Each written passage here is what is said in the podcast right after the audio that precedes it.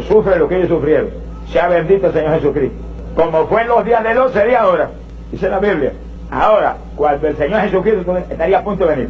Quiere decir que, en los días de Lot, en Sodoma había miles y miles de homosexuales.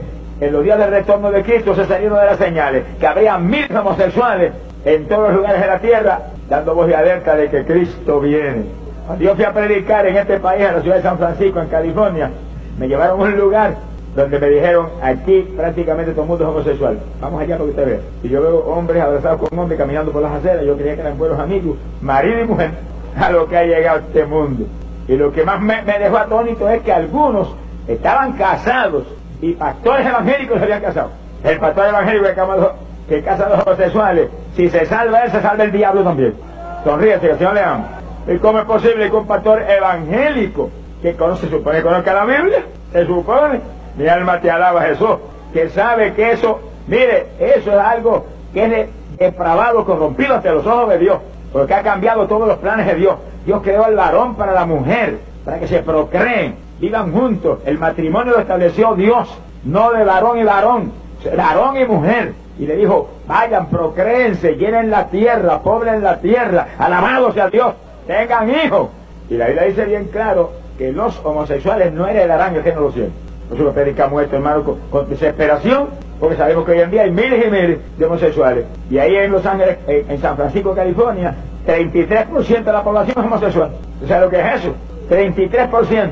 Cuando hace poco, hace apenas unos días, creo que el año pasado fue, inauguramos una serie mundial ahí eh, eh, en el estadio de béisbol de Grandes Ligas en San Francisco. Hizo un terremoto que derribó parte del estadio, la gente huyó de favorita, se acabó el juego. Claro, yo le amo. Pero los juicios más grandes que jamás se han visto van a caer en ese California. Y estos Estados Unidos van a caer. Pero California hay montones de siervos de Dios que han, tenido visiones que han visto cuando el mar se ha tragado las grandes ciudades y los tiburones se ponían la gente por, por mil.